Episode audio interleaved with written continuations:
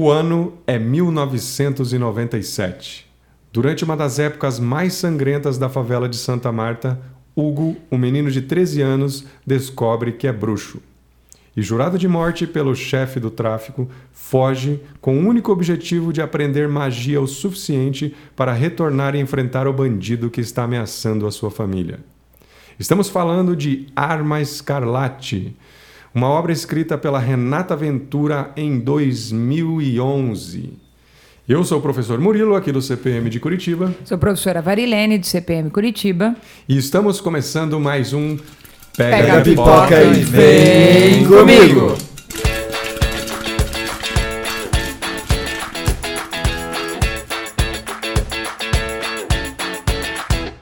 E hoje trouxemos aqui Pedro Mariano do segundo ano e André Bezerra para falarmos sobre será o Harry Potter brasileiro? Bem-vindo, meninos. Opa, opa, obrigado. Então vamos conversar sobre Arma Escarlate e seu Hugo. Isso mesmo, vamos lá. Professora Varilene, Pedro, André. Diga lá, Harry Potter brasileiro, será? Há controvérsias. Uhum. É, na verdade, é, um, é, uma obra baseada, né? ela, ela lembra muito Harry Potter, mas logo depois que você percebe a semelhança de que é um menino que se descobre bruxo, se descortina um novo mundo. É uma outra trajetória, não é verdade, Pedro? É verdade, o Hugo, durante sua trajetória, ele não é um menino certinho. Ele tem essa pegada mais malandra que ele teve que aprender vivendo na favela. Em muitos momentos, as decisões do Hugo vão fazer você querer dar uns tabefes nele com certeza em diversas partes você vai ficar com ódio dele. Às vezes é compreensível, outras vezes não. Essa postura dele é bem reforçada, da personalidade forte, dele ser. tem um senso de justiça muito grande, mas sempre faz cagada. Então... Me apresenta ele, André. Quem é esse Hugo? Ah, o Hugo é um menino da favela que não tem pai, cresceu apenas com a mãe e rodeado, né, obviamente, como estava na favela, pelos líderes do tráfico. Uhum. E em uma noite ele meio que conversa com o chefe do tráfico e ele meio que quer entrar para esse ramo. Uhum. Ele acaba entrando, mas dá tudo errado, a polícia descobre e ele recebe uma carta para uma escola de magia. E assim, então, até aí me parece que há semelhança com, com o Harry Potter, né? Que eu acho que a gente não tem que associar também de que é o Harry Potter brasileiro, é o nosso livro de magia, né, que vai vai se passar no cenário brasileiro, né? Isso acho que é bem é um ganho, né? Eu não sei como é que as pessoas não falam sobre esse livro, não é, professor? Sim. Vamos aprender alguns feitiços, talvez? E olha, e olha só, né? Assim, vendo a Renata falar, né, entrevistas aí na internet, ela fala exatamente isso, né? Diz que a, a Rowling estava numa palestra e falaram: oh, você, por que você não escreve um, um livro sobre um bruxo norte-americano? Ela disse: Olha, se você quiser, você pode escrever. E a Renata falou: Então eu vou escrever sobre um brasileiro. Uhum. Você se sentiu autorizada. Né? Autorizada tá pela, certo. né? Então, só que ela se propõe a escrever com características do próprio país. Uhum. Disso já vem alguma coisa relacionada com a obra que a gente vai falar, que é um, a primeira a Arma Escarlate, mas é composta por um box. Exato. A Comissão Chapeleira e o Dono do Tempo, parte 1 e parte 2. É isso mesmo, Pedro? É isso mesmo. A proposta da autora sempre foi pegar e criar várias escolas de magia. Porque a ideia da Rowling foi criar uma escola para toda a América do Sul. A Renata viu isso como um absurdo, porque são várias culturas, vários povos, e ficaria muito inviável de se ter aulas. Então ela pensou inicialmente em uma escola para o Brasil, mas como do mesmo batendo na mesma tecla, são várias culturas, vários povos, vários jeitos. Então ela achou melhor fazer uma escola para cada região e a proposta é ter um livro para cada escola. A primeira escola é a Nossa Senhora do Corcovado, que fica no Rio de Janeiro, que é a escola do Sudeste. A segunda escola que somos apresentados é a Cidade Média, que ela fica no Nordeste. A terceira escola que somos apresentados é a Boyuma, ela fica na Amazônia. A quarta escola é que é a do próximo livro, o Diamante Bruto. É a escola de Tordesilhas e fica aqui no sul, mais especificamente em Curitiba. Uau! E a quinta escola é a escola do Centro-Oeste, que fica no Distrito Federal e ainda não tem nome nem muitas informações reveladas. Muito bem. Agora eu quero saber do, do Hugo, né? Ele se descobre bruxo, como que é? Ele, ele tem uma... Ele descobre essa... É, como é que ele chega na escola, como é que ele recebe essa carta. Agora, me conte um pouco dessa história. É, quando ele recebe a carta naquela noite conturbada, ele meio que não, não sabe em que caminho ir, mas e ele começa a andar sem rumo por aí, até que ele encontra dois bruxos conversando e ele fica, opa, acho que esses bruxos têm algo a ver com, o, com essa carta que eu recebi. E depois de um tempo ele descobre que a entrada para essa, essa escola mágica está no Arco da Lapa, a entrada para o mundo mágico fica meio que no Arco da Lapa, que lá tem um mercado, que é o Subsaara, onde vende diversos artigos, mas a entrada em si para o colégio fica no parque. Fica no parque ao pé do Cristo, no Corcovado. Do Corcovado. Que fica numa torre que é antiga, que não serve para nada, a entrada para a escola em si é lá. Uhum. Mas nessa primeira noite o Hugo vai pro Subsaara e entrar no mundo bruxo em si. Uhum. E daí é lá que ele começa as suas aventuras e desbravar esse mundo mágico brasileiro. Ele encontra uma escola normal, ele começa a ver as diferenças, como todos ali têm varinha, fazem feitiços. A estrutura da escola é uma coisa que realmente choca ele. Que dentro da escola tem uma praia. Tem uma praia debaixo do Morro do Corcovado. Ele acha isso incrível, que tem uma areia, um céu. Ele não consegue entender aquilo. E ele começa a ver que a magia ali tá bem presente, mas ainda de uma forma um pouco sutil, não é tipo, nossa, não vai ter um dragão na escola. E, e eu quero saber, é, no, já que a gente está falando do paralelo com o Harry Potter, o Harry Potter a gente tem lá o, a gente consegue identificar o bem e o mal, né? Tem o Harry, tem o Draco que já se apresenta como o rival. No, no, no, no nosso personagem Hugo aí, ele encontra também esse, esse opositor ou não?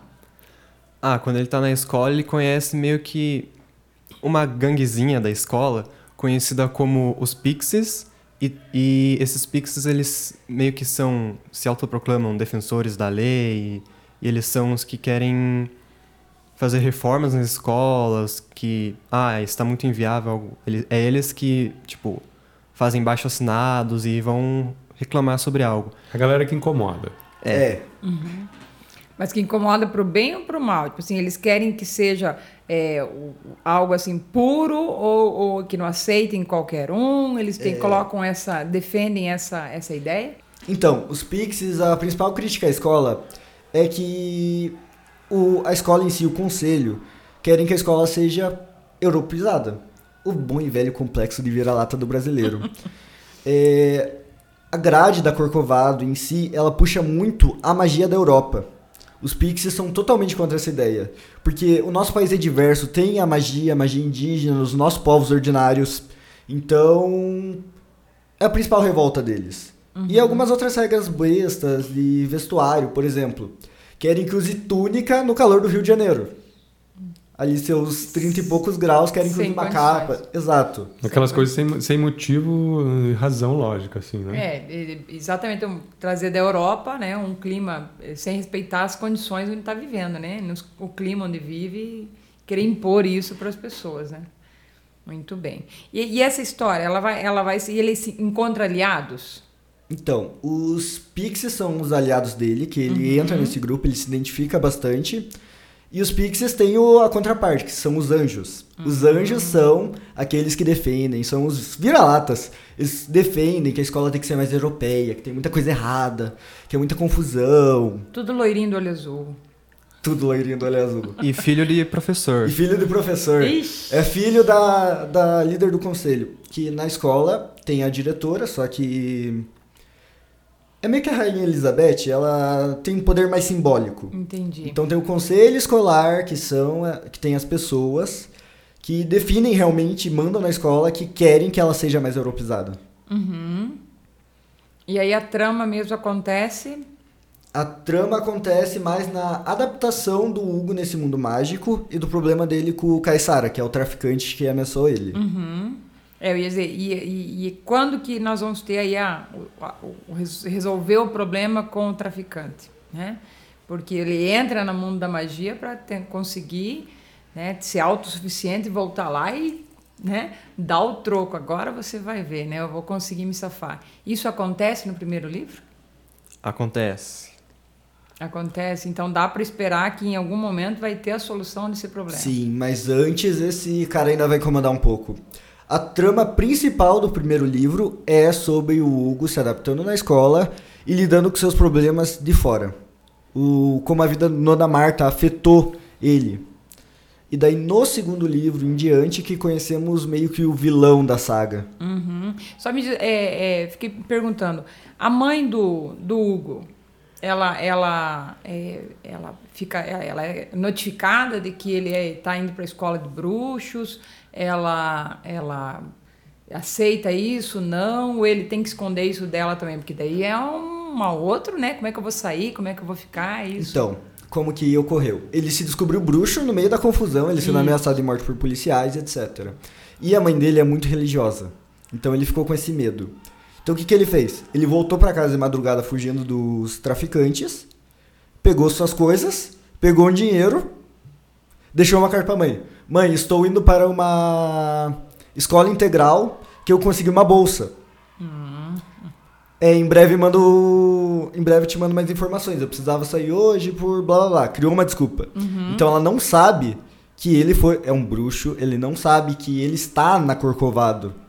Ela só sabe que ele foi para uma escola integral chique e é isso. E é isso. E aí ele tem esse aval, tipo assim, menos um problema para ele resolver, é. para administrar, né? Só precisa lidar com o Caissara. Muito bem. Então, no primeiro livro ele consegue essa façanha, né? E no segundo, ele vai para a segunda, como que chega essa segunda escola?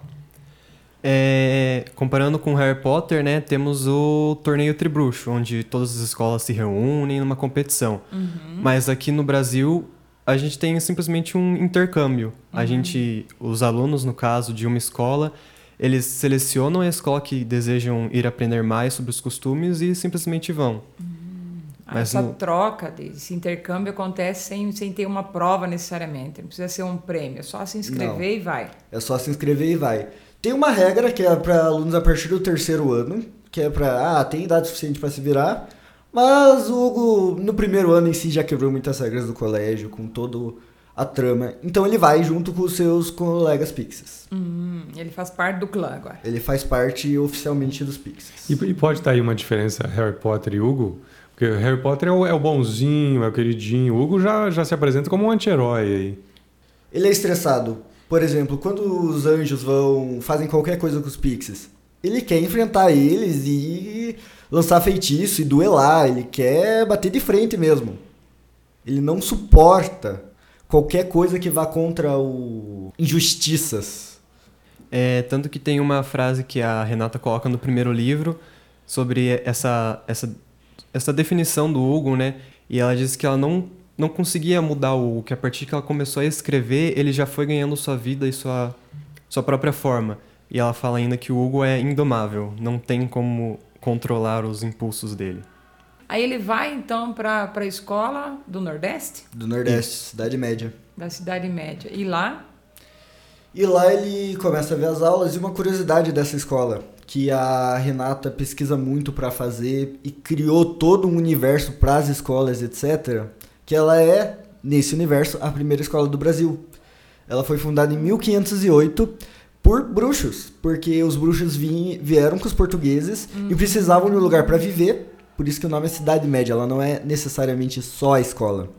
Ela é como se fosse uma cidade onde as aulas são nas casas, nas praças, uhum. tem restaurantes. Que interessante. E ela fica escondida por baixo do Planalto, que os bruxos fizeram um feitiço, fizeram uma cúpula e as cidades do Nordeste cresceram em cima dessa cúpula. Nossa, que interessante. Que, que loucura, hein? Não é? E, e aí mistura. E olha só, então, é uma bela história, hein? Não é? Uma isso, mistura de fantasia com é realidade. Geografia, com história. Geografia. Acho que nós temos que indicar esse livro para várias matérias aí, né? Dá um pano para manga, porque, né? E os paralelos com os nomes, né? O grande vilão é o Caissara, temos um Planalto, temos né? É, Ci- Cidades construídas em cima de outras. Não, é No própria- segundo livro conhecemos, tem várias referências. Temos um personagem chamado Ustra, que ele não é lá essas coisas como na vida real, ele é um político que no segundo livro está acontecendo uma eleição no Brasil para ser o presidente bruxo do Brasil. Então os Pixies eles ajudam o, um candidato que defende os ideais dele, quer tornar o Brasil mais brasileiro, e tanto que o projeto do intercâmbio é desse candidato. Foi ele que fez acontecer no Senado Bruxo, etc. Segundo livro tem muito essa pegada política. É, eu acho que até por ser uma, uma cidade, né, não só uma escola, proporciona essa, essa visão, então, dessa possibilidade dessa eleição acontecer, né? Porque se fosse uma escola, é um, é um recorte, é um mundo muito restrito, né? É como é uma escola cidade, na verdade, né? Então você tem vivências de cidades, então com regras, leis, né? Você tem que respeitar aqui e ali. E como toda cidade exerce a democracia, tem a, a questão da eleição também. E aí você vê essa possibilidade da eleição acontecer, né? De que forma que acontecem essas essas tramas políticas, né? É, Isso é. também é interessante. Essa eleição, na verdade, é uma eleição nacional, não é da cidade, são de todos os lugares do, das cinco regiões. E um outro fato interessante sobre a escola que eu tinha esquecido, que os diretores são dois zumbis, que eram escravos, entre eles Zumbi do Pa- dos Palmares, que é um diretor, E, eu- e a gente pode dizer que tem alguma coisa do folclore brasileiro aí também? muita coisa. É, no primeiro livro aparece a Mula Sem Cabeça e ela é uma das peças-chaves do- da trama do livro. O final, assim, ela meio que aparece para resolver um pouco do conflito, do confronto entre o Caissara. E não só a Mula Sem Cabeça, mas também aparece o Saci, o Boto Cor-de-Rosa, ele chega a aparecer e... Nossa. Bota aparece no segundo livro. E a própria trama da varinha do Hugo, que ela é uma varinha feita por. Ela tem toda uma história, um arco por trás. Mas a varinha é feita com fio de cabelo de um curupira. Curupira, por isso vermelho, escarlate. Por isso que é o vermelho escarlate. Ela é uma varinha diferente das outras. E também ela foi feita por um não bruxo e foi feita de pau-brasil. Olha aí. Nossa, então além do cabelo, pau Brasil, tudo vermelho, E, por isso a arma e- escarlate. e a gente tem uma visão, ó, né? A, a própria- o próprio folclore brasileiro europeizado, né? Porque assim, o Saci bonitinho nos livros, o Conde de Fada, Mula Sem Cabeça, uma mula bonitinha. Mas vem cá, esses, essa galera do folclore aí é assustador, hein? Não é nada de sítio do pica-pau amarelo, ela traz realmente os monstros assustadores, eles querem, querendo matar pessoas, eles com sua, sua fúria. Que bacana. Então, nesse segundo, nós temos essa trama mais política. E o terceiro, O terceiro, vamos conhecer a escola do, da Amazônia, que tem um problema que alguém importante, um personagem que a gente é bem apegado, está com um problema de saúde, é uma doença mortal, nossa, e o Hugo precisa ir para a Amazônia achar uma flor para fazer um elixir para ele voltar. nossa. Daí o Hugo vai lá, chama seus companheiros os Pixies, só que por conta de acontecimentos no final do livro, que envolveu um Pixie, eles ficaram impedidos de ir. Então o Hugo teve que ir pra Amazônia sozinho. E conhecer a floresta amazônica, toda a região, foi uma experiência complicada. Por diversos motivos. Primeiro, o choque de realidade com a realidade indígena. A Boiúma é uma escola majoritariamente indígena, tanto que lá eles veem o como homem branco invasor. Ele chega falando português lá e ele leva uma bronca. Porque não se fala a língua do invasor na escola. Se fala a língua geral indígena do norte. Nhegetu, não sei como se pronuncia. E tem mais um bônus que ele não pode usar magia. Aí ele não pode usar magia. Porque o, a varinha dele tem o fio de cabelo do Curupira. Só que esse fio foi roubado do Curupira. Ah. Não foi cedido. O Curupira caça até hoje a varinha escarlate. Então seria assumir um risco muito grande ele usar magia. Sim, porque ele usaria. Ser visto vai ser encontrado. É, exatamente, E né? também quando aparece o Saci, a gente conhece um pouco mais dessa pegada, porque o Saci ele meio que quer a varinha, porque ele é meio que um inimigo do Curupira. E daí fica toda essa trama, assim, bem envolvente. Interessante, né? Você saber um pouquinho mais desse folclore e saber. Porque até então você acha que eles se dão todas as mãos e cantam, né? A musiquinha, todo mundo junto, ê, né? Mas não, folclore não tem nada dessa romantiz, né, romantizada a, vis, a, a visão do, folclore, né? Acaba que você tem uma visão mais real de cada um desses personagens. Essa varinha é, no Harry Potter ela, ela, é meio que uma ferramenta, né? No, na Arma Escarlate ela, ela é uma arma, né? Ela é uma arma, tanto que no primeiro livro é, tem uma profecia em cima do Harry da varinha, tem todo uma trama que uma professora implica muito com ele, que ela viu o futuro e dizia que, o, que ele seria perigoso por causa da varinha. Tem toda um, uma vista grossa por causa dessa varinha. Da forma que ela é obtida, porque afinal, ela não foi feita por bruxa, ela não é uma varinha convencional.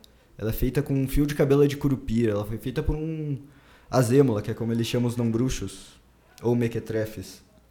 É, você me disse que já no segundo livro se apresenta aí o anti-herói. Você vai ter essa, esse confronto mais claro entre ele e, e, e um, um, outro grupo de personagens vão se estabelecer aí como rivais, digamos assim. E isso acontece no terceiro também, ou no terceiro ele tem um outro grupo que ele vai. Em cada livro ele vai tendo que enfrentar um. um então, digamos assim, enfrentar não, né? Mas vai ter um, uma oposição de outro grupo. Então, é, ele é apresentado como grande problema porque esse vilão é o Alto Comissário Mágico. Ele é uma figura política importantíssima. E no segundo livro conhecemos a Comissão Chapeleira, que é, uma, é um grupo de adultos que vão nas escolas para deixar elas mais europeizadas. Uhum. Na do Sudeste, foi tranquilo a ida deles lá, porque é uma escola bem europeizada por causa do conselho. Mas na do nor Nordeste, foi terrível, porque Lá tinha aula de macumba bruxa brasileira. A grade em si é mais brasileira, é uma uhum. escola mais brasileira. E aconteceu calamidades naquela escola. E o próprio vilão, ele é um político, ele sabe jogar. Então, ele não é visto como vilão por todos. Os Pixies veem ele como uma pessoa má. Porém, muitos alunos acham ele uma pessoa boazinha por não saberem o que aconteceu nas outras escolas. Os anjos, principalmente. Exato, os anjos é, super defendem ele como a pessoa mais bondosa do mundo. Até porque ele certo. faria, o que ele quer fazer é o que eles gostariam que acontecesse Exato. como num passo de mágica, realmente, né? Sim, transformar o Brasil numa Europa, numa porque Europa, vai melhorar. Claro. A Europa é maravilhosa e o Brasil não. Uhum, não valoriza o que tem aqui, né? acaba e isso acontece no, no terceiro também quando ele com a ida dele para para a escola da Boiúna então com a ida dele para a escola não aparece tanto essa parte você vê reflexos da ida dele é citado e etc da imponência e da figura dele porém na Boiúma ele não teve muita trela porque é uma escola difícil de acessar no meio da Amazônia na verdade, lá ele tem que enfrentar os perigos naturais, né? Exato. Primeiro ele teria que. Sobreviver lá, dar um conta E a questão sobreviver. da forma que a escola é. Ela não é uma escola fixa como as outras. Olha. É uma coisa interessante. Ela é um barco. Hum, e ela é uma escola flutuante, então é um barco. Ela é um barco de gigantesco que viaja pelo rio Amazonas. E por isso não é Boyuma. Uhum. A camuflagem dela é uma cobra gigante. É uma cobra gigante. Então quando as pessoas não mágicas vêm à escola, eles veem uma cobra gigante. Nossa. Olha só, hein? Muito e quem bom. não tem medo de cobra? Eita, eita, eita, eita, né? Ainda mais uma cobra gigante, agora todo mundo vendo aí. Então, assim, é uma forma de proteção, né? A natureza tá lá, ninguém vai mexer com a cobra e ninguém vai, né, teoricamente, mexer com a escola. Uma curiosidade então, passa sobre... despercebido aí dos, é. dos mequetrefes. Exato. Uma curiosidade dessa escola é que por ela viajar pelo Rio Amazonas, ela não tem um ano letivo fixo. Porque, por exemplo, ela demora mais ou menos um ano para dar a volta por todos os rios. Então, tem alunos que sobem em janeiro no barco, descem em janeiro. Mas tem outros que sobem em julho e descem em julho. Então, toda a grade da escola é modificada para os alunos aprenderem o que querem quando querem. É uma Nossa. visão bem diferente do nosso padrão. Porque tem tribos bruxas que têm mais facilidade em alguns assuntos. Por exemplo, ah, eu, a minha tribo mexe muito com a agricultura. Uhum. Não tem por que eu assistir agricultura inicial, mediana, sendo que muitas vezes eu tenho mais conhecimentos. Eu posso ir direto para outra e depois ir lecionando. Então os alunos têm essa flexibilidade Nossa. de montar seus horários segundo seus conhecimentos. E uhum. na escola também não são chamados de alunos, eles são estudantes. Uhum. Porque o aluno dá muito essa questão, ah, o professor superior e aluno inferior. Não, lá todos são estudantes. Alunos dão aulas porque eles podem conhecer mais da matéria que o professor. Tem Sim. toda essa troca interessantíssima. Essa valorização do conhecimento do aluno, na Exato. verdade, né? Legal isso. Conhecimento é muito valorizado naquela escola. E assim, o aluno tem a liberdade de não fazer nada, só que ele vai ficar no tédio. E assim, se eu quiser, eu posso assistir a última aula de tal coisa. Mas daí eu vou precisar de saber fazer um feitiço elementar. Nossa, eu preciso ver essa aula. E isso vai puxando que os alunos comecem a estudar mais por estudar e por necessidade. Uhum. Como eles têm essa flexibilidade de escolher, ah, eu acho esse daqui interessante. Eu começo naquela aula, nossa, mas eu tinha que saber aquilo, né? Nossa, como eu gosto desse, eu vou estudar esse para saber fazer esse melhor. Ah, eles acabam tendo essa, essa visão do gerado, do todo e saber que isso é necessário. Ninguém precisa impor, mas eles vão descobrindo na prática de, poxa, se eu não estudar. É, e assim legal. dá uma liberdade bem maior na escola. E todos lá estudam porque querem. Uhum. E o prime no primeiro livro, o Hugo é apresentado com 13 anos. Essa passagem de tempo. Ele tem 15 no terceiro. 15 no terceiro. Ah, cada, é um ano em é cada um ano, escola. É um ano em cada então escola. Ele, ele vai envelhecendo também. Legal, né? Que assim como Harry Potter também ia, né? Você vai acompanhando uhum. a adolescência dele, quem, quem começa a ler aí. O Hugo também, você pode acompanhar ele.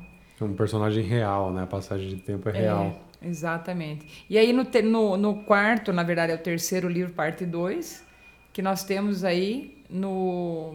Aonde que se passa? Então, o terceiro parte 2 continua na Amazônia, que ele é dividido mais ou menos assim.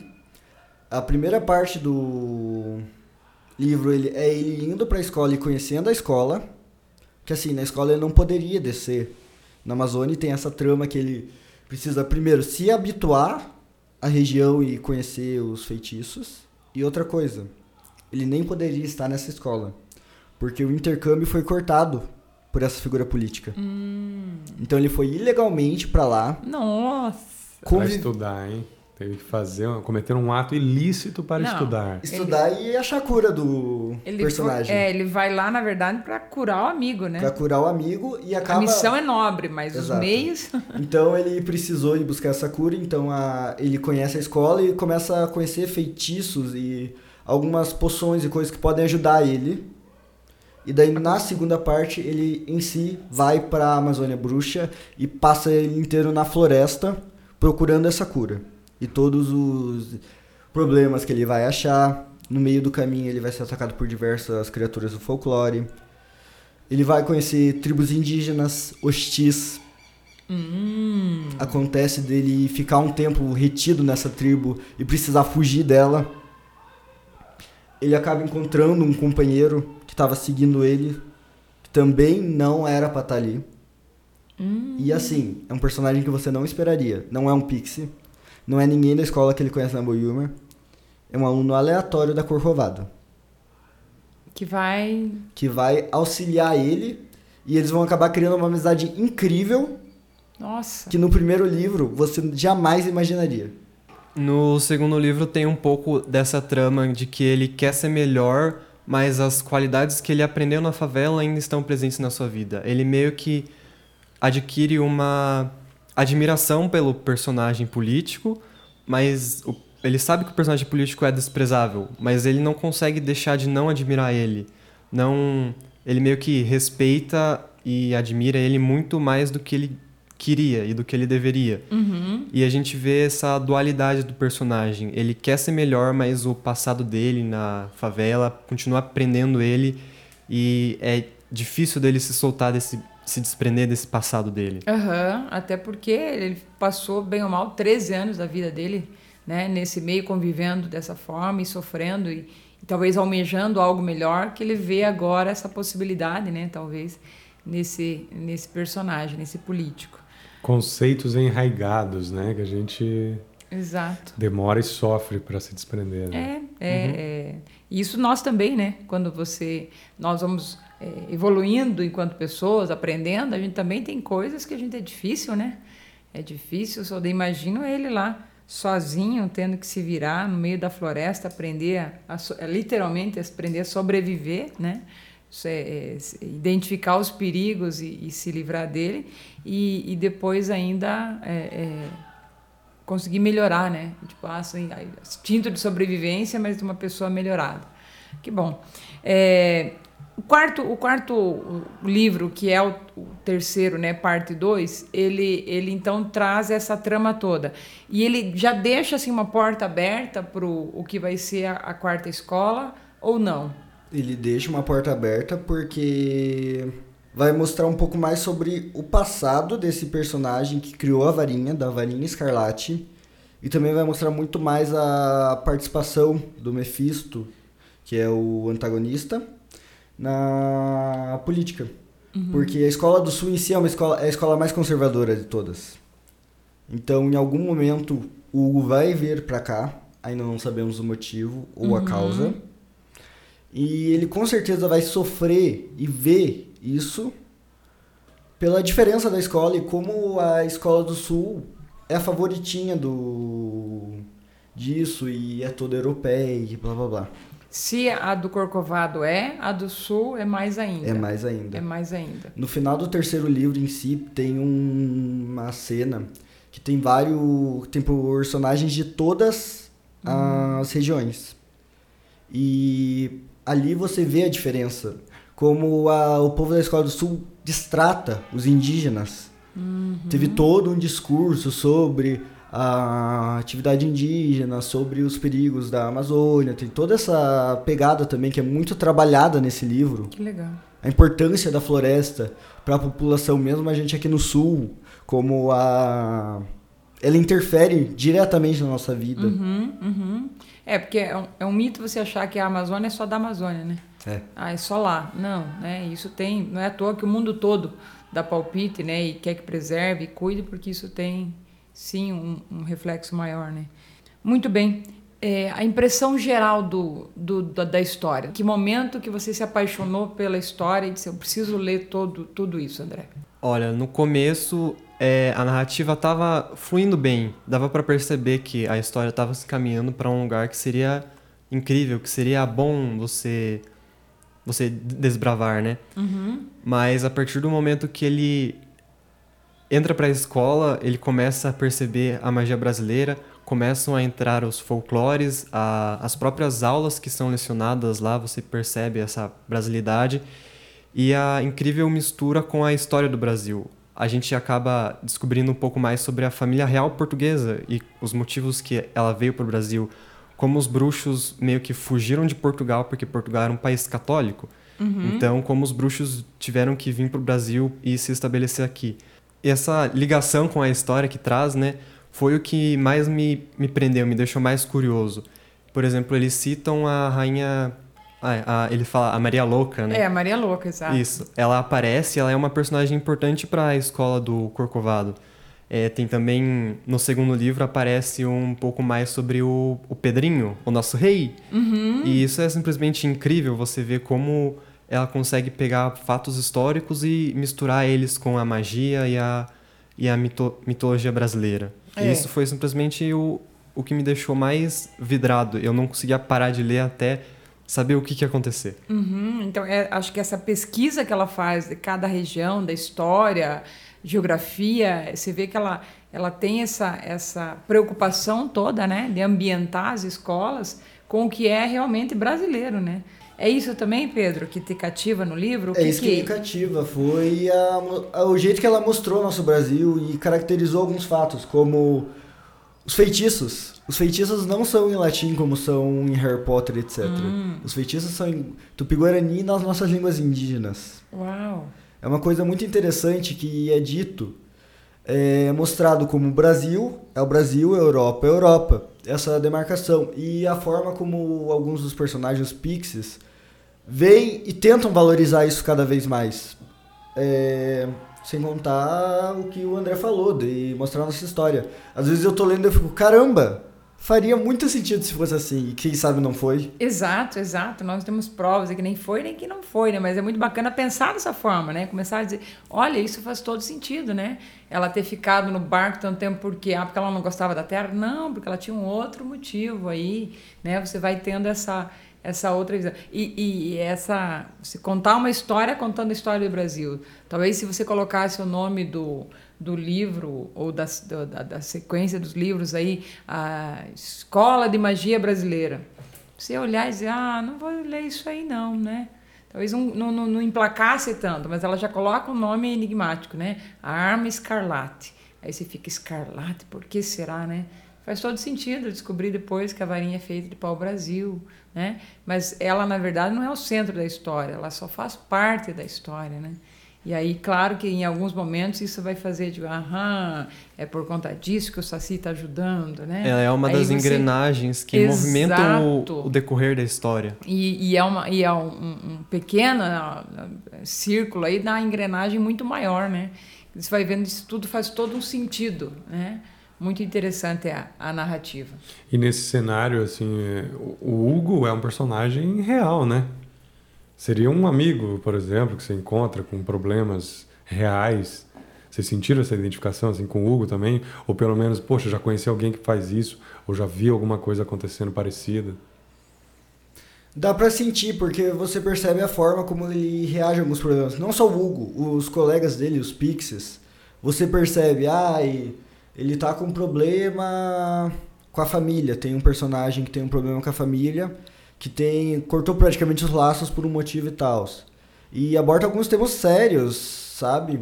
É, falado sobre abuso nos livros, sobre suicídio, depressão é abordado. Vocês já terminaram de ler os três, os quatro livros, né? Eu só li os dois primeiros. Os eu dois... comprei o box agora e eu vou terminar de uma vez. Estou muito ansioso. De rever o teu amigo, então, de dar sequência Sim. na história. E você já leu Pedro Vasconcelos? Já leu todos? Eu já li todos. Eu A... terminei o Dono do Tempo final do ano passado. Final do ano dois. passado. Tem saudade? Tenho só... Eu, tanto que eu tô relendo o terceiro. só para dizer assim, só para manter o contato. É. E aí, esperando que se. Há uma, uma previsão para esse ano lançar o quarto, né? Ah, eu não tenho certeza. Será? Eu, não, eu, eu queria que lançasse. Queria que fosse logo, mas eu não sei. Olhando quarta, quarta é Curitiba. Quarta é Curitiba. É, quarta é Curitiba. É, o Diamante Tor, Bruto. É, escola Tordesilhas. Tordesilhas, né? É, então... É, mas eu não sei. Se você olhar mais ou menos a média de tempo, é para sair esse ano, um pouquinho mais para frente. Final desse ano, começo do ano que vem. Bruxos, muito obrigado por esse bate-papo. Acho que agora a gente pode finalizar porque eu tô com fome. Ah, vamos pegar a bruxaria pipoca. da pipoca funciona muito. Vamos fazer agora um feitiço para estourar a nossa pipoca. Gente, obrigado pela presença de vocês. Pedro, André. Nada. Obrigado também por ter convidado, dado a chance de falar mais sobre esse livro que eu gosto tanto e tento fazer a maioria das pessoas lerem. Não é, o Pedro é realmente um incentivador para que leiam esse livro, disponibiliza o livro, empresta o livro para quem quiser ler. E é isso, acho que isso e merece mesmo. Agora eu também vou ser uma defensora eu fiquei, desse eu, eu, fiquei muito interessado no livro. Confesso é. que não conhecia e agora vou até o final. E quando ela vier para Curitiba eu vou tietar ela, hein? Vamos, né? Vamos. O tanto que ele panfletou o livro, assim, não tem amigo dele que não conhece o nome Arma Escarlate. Professora Varilene, valeu? Valeu muito! Gente, obrigado. Valeu, Anderson. Valeu, Bruno, os nossos técnicos aqui do programa. Muito obrigado e nos vemos no próximo episódio do Pega, Pega pipoca, pipoca, e vem comigo. comigo.